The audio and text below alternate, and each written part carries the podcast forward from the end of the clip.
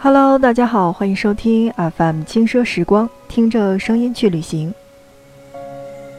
在上一期的内容当中，我们一起说到的是北京的胡同文化，而在今天的节目当中，我们继续来跟大家说一说北京的胡同。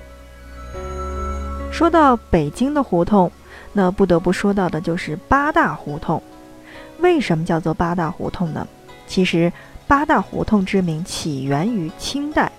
盛于民国时期，八大胡同指的是北京前门外大石栏附近青楼妓馆云集的八条胡同，是一个总称，而非某条胡同的名称。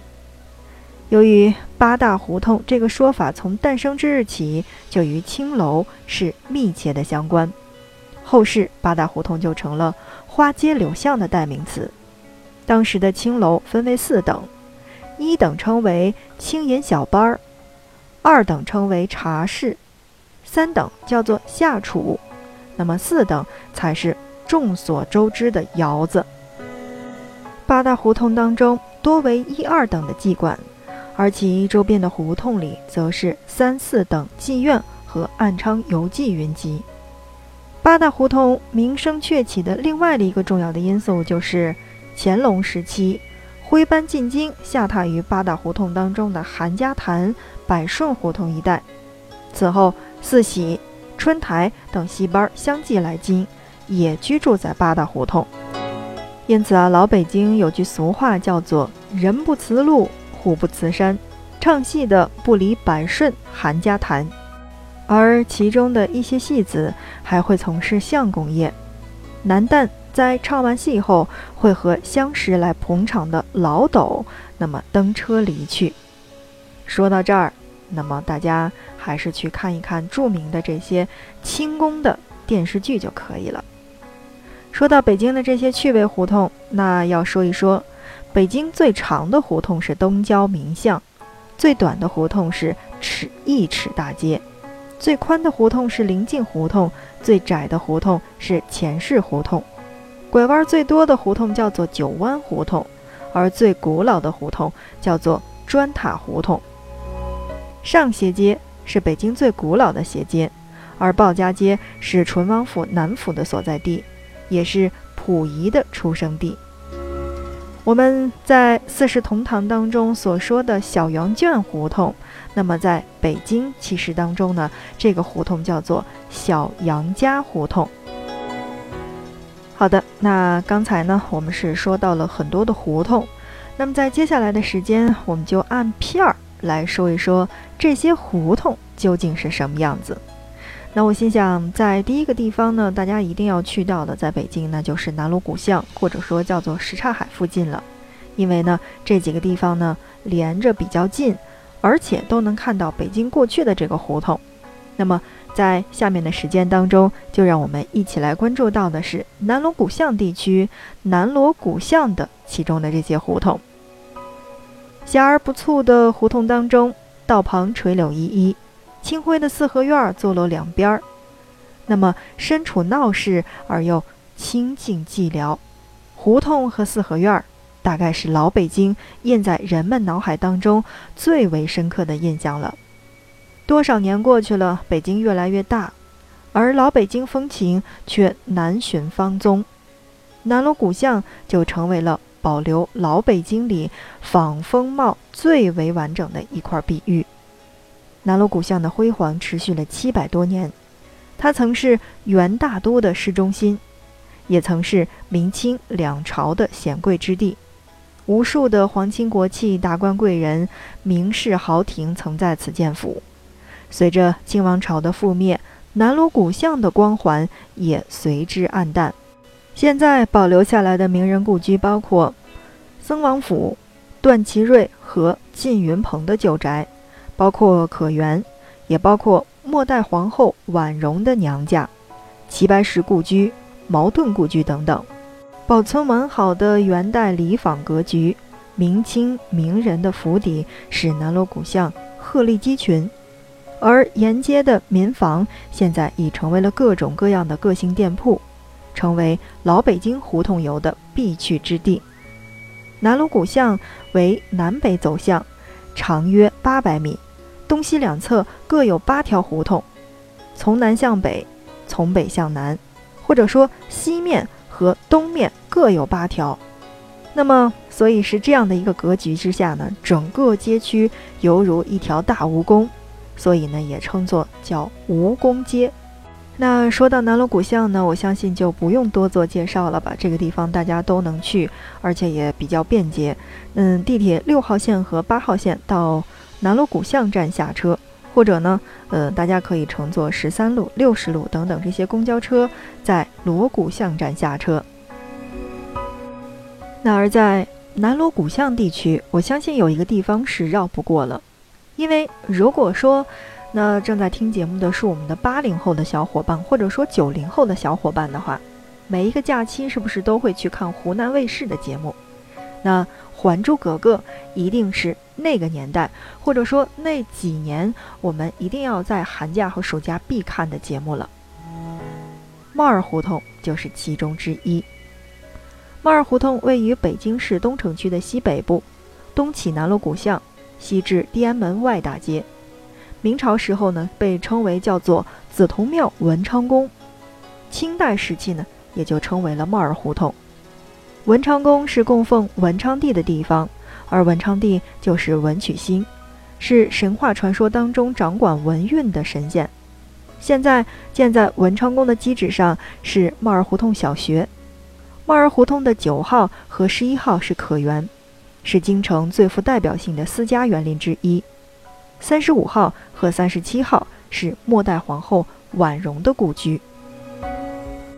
除了帽儿胡同之外，那么还有一个地方叫做菊儿胡同。菊儿胡同东起交道口的南大街，西至南锣鼓巷。以前曾经叫做是那个，就是酒局的局，菊儿胡同，或者是橘子的橘，菊儿胡同。到了宣统时期，改为了是菊花的菊，叫做菊儿胡同。历史在这里留下了风韵的足迹。胡同的三号、五号和七号曾是清朝大臣荣禄的官邸，那么四十一号原来是寺庙。相传寺里的开山和尚呢是皇帝的替僧。菊儿胡同的四合院老建筑年久失修，曾经也是经历了各种各样的整改。说完了南锣鼓巷地区的这两条胡同，再来说另外的一条胡同，叫做东棉花胡同。没错，如果你是比较喜欢这个戏剧方面的，或者说跟艺考相关的这个专业的老师也好，还是学生也罢，那一定对这条胡同并不陌生。东棉花胡同并不大，但在胡同里却蹲着一个大有名气的学校，这个学校叫做中央戏剧学院。许多红遍了半边天的演员和导演，就是从这所学校当中走出来的，其中包括陈道明、姜文，那同时呢，也包括了我们现在的国内顶级流量易烊千玺。好的，您正在收听到的是 FM 轻奢时光，听着声音去旅行。那在今天的节目当中，我们跟大家一起聊到的是北京的胡同文化，来说到的是南锣鼓巷地区。接下来的时间，让我们来关注和南锣鼓巷离着不远的一个叫做什刹海。作为几超的古都，现今又是国际性的大都市，北京最独一无二、极富吸引力的地方，是其古典与现代并存，跨越历史和地域。什刹海地区就是这样一个代表性的地区。是北京地区最为著名的，或者说最有魅力的景区之一。东至地安门外大街，南至平安大街，西至新街口北大街，北起北二环，占地面积大概已经达到了三百二十三万平方公里。而什刹海历史悠久，文化也是积淀的深厚，有四十余处文物保护单位就在这个地区之内。说到什刹海地区，那么肯定要提到的就是烟袋斜街了。烟袋斜街位于什刹海前海东北部，那么是北京最古老的一条商业街。烟袋斜街西到银锭桥的北边，其西口和幺二胡同的东口相连。东口在锣鼓巷大街的路西，全长两百三十二米。传说烟袋斜街所得名，就是跟这里卖烟袋的店铺多有关系。烟袋斜街兴起于元代，承接于明代，清代和民国时最为繁华。而烟袋斜街的店铺各时代的变化也是很大的，特别是在清代和民国时期，这里的烟袋店铺真的是特别多。这里的烟袋铺经营各种各样大小的烟袋锅及水烟袋、鼻烟壶等等，也卖烟叶，比如说像旱烟叶、关东烟，包括兰花烟等等。在烟袋斜街主要有三处值得一提。位于烟袋斜街中路的北侧，是建于明天顺三年，也就是一四五九年道观广福观。还有斜街的东头路口有一个叫做新源澡堂的，是北京最古老的澡堂之一。在烟袋斜街的西口路南，是老字号的烤肉记的后身，现已修建的门脸出售的店铺就是各种各样的食品。烟袋斜街上还有很多的四合院和三合院，它不但是一条古老的商业街，同时也是一条古老的文化街。那如果你是去逛北京城的话，那么建议大家一定要去到烟袋斜街看一看。其实说到盐袋斜街呢，呃，我觉得最好的一个地方应该是那边有一个邮局。我觉得这邮局还是挺有看头的，毕竟去了嘛，一定要到那头去定点打卡、照个相什么的。好的，那看看时间，我们今天的节目就又跟大家要说再见了。那在节目的最后，还是同样的话语：如果我们的节目呢，呃，内容比较完整，那大家比较喜欢的话，那欢迎大家的订阅以及点赞。那如果有什么需要改进的话，也可以给我们留言，我们会及时的改正。如果大家想听哪一些地区，还有哪一些城市和国家的这个旅行攻略的话，也可以来告诉我们。今天我们一起聊到的是北京文化，来关注的是北京胡同文化的第二期。那么在下一期，让我们继续聊前海西街的地区究竟有哪些可以逛的。北京不仅仅是一个大都市，那同时也可以去转一转我们的胡同。胡同的魅力就在各种各样的穿梭当中。好的，今天的节目就是这样，感谢大家的收听，我们下期不见不散。